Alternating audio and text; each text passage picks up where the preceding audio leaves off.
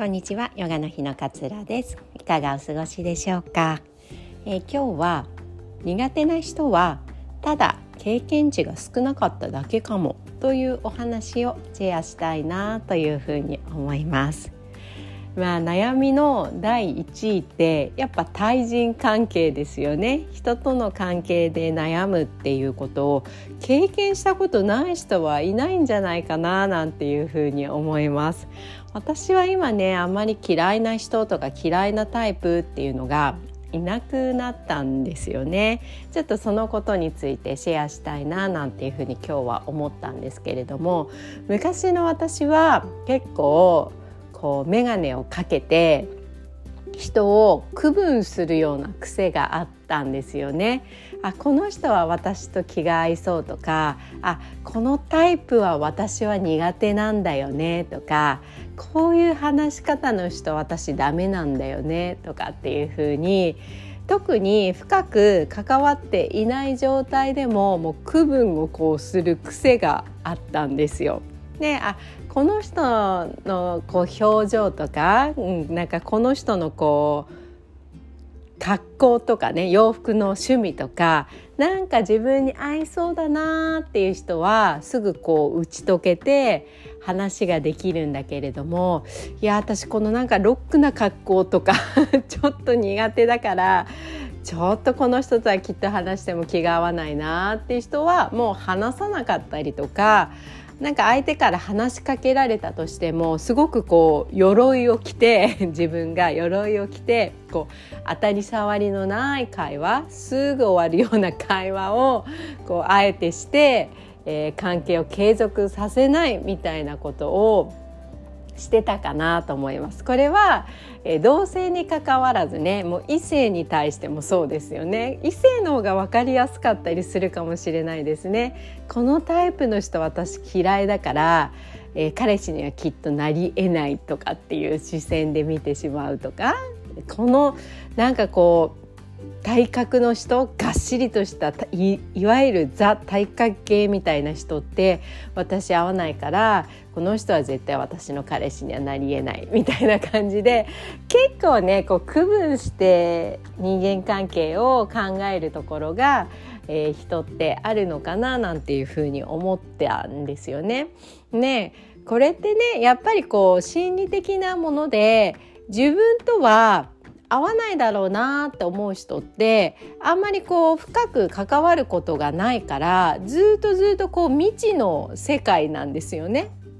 例えば今だったらこうすごいギャルの高校生とかって いたとしたら私はもう44歳なのでいや話し合わないだろうなって思うわけですよね。でもそれってその未知の世界なんですよねこうギャルの世界より今の若い子のギャルの世界とかっていうのを知らないしなんかこう流行りのこととかも知らないしなんかよく使う言葉遣いとかも知らないからなんか未知の世界で恐れが出てるわけなんですよね自分に。なんか話して「えー、このおばさん全然話合わないじゃん」って思われたらどうしようとか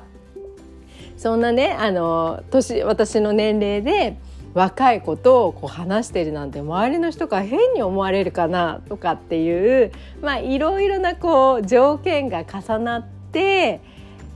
こう自分からなんか合わないなって遠ざけているっていうだけの話でそこは本当に知らない世界だから怖いんですよねただただ。何でもこうわからない道を車で走るのってちょっと怖いじゃないですか。でも知ってる道を走るのは怖くないのと一緒で知らないこととか自分にとってまだ経験値が低いこととかっていうのってやっぱり恐れが出るんですよね。でその恐れをこう対峙するのがちょっとこう日常生活でなんか面倒くさかったりしてしまうからまあいっかって別に関わらなければいっかみたいな感じでまたどんどんそこが未知の世界になっていくっていうパターンなのかなっていうふうに思うんですよね。でもこの未知の世界に触れないのはもったいないなってもうここ最近はすごく思うようになって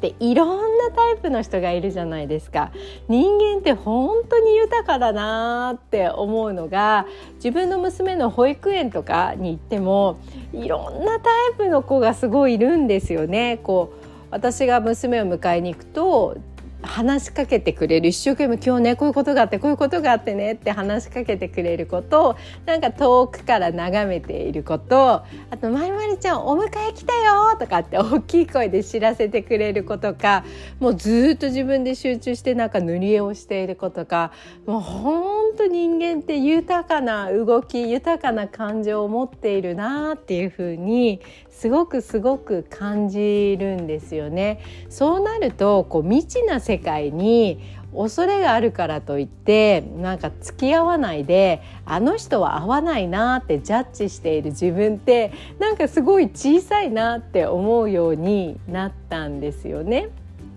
なのでこう未知の世界にちょっとこう飛び込んでみるだけで人間関係が広がったりとか今までこの人真逆の性格だからなって思ってた人でもその真逆の感じが自分を心地よくしてくれるっていうことってあると思うんですよね。例えばそのギャルの子だったらこう最初はなんかねあのすごく若いしなんかこうめちゃくちゃこう世界観持ってるしとかって思うんだけれども関心を寄せて寄せて見てみるとあ意外とお化粧上手なのねとか。なんか意外とこの子たちってすごい友達思いなんだなとか。なんか新しいことに興味を持ったらすぐこうやる力を持っている子たちなんだなとかっていう風に関心を寄せて見ていくと自分にはちょっと足りないところを持っていたりとか新しい発見があったりしてまたさらに興味が湧くっていう風になってくるんですよね。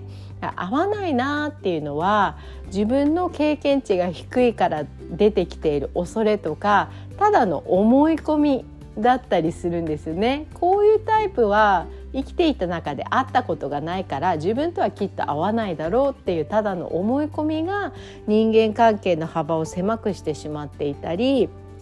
自分をこう狭い世界に追い込んでしまっていることになるのかななんていうふうに感じています。そういろんなねこう人がいるからこそこう人生が面白くなったり豊かになったりするのであればいろんな人にその瞬間のその人を見て興味関心を抱いてあげるそしてこう知ることの楽しみを知るっていうのはすごく自分の人生をプラスにしてくれるんじゃないのかななんていうふうに、えー、最近はね考えるようになりました。なんか人間関係がうまくいってない時もちょっと違う人に目を向けてみるとかっていうのもいいかもしれないですよね。なんかすごく仲いいと思ってたことをなんかちょっとこう生活環境が変わって例えば自分は結婚してないんだけど相手は結婚してとか自分は子供はいないんだけど相手は子供ができてみたいな感じで疎遠になってしまったりとかなんかちょっとギクシャクしてしまったりすることってあるじゃないないですか。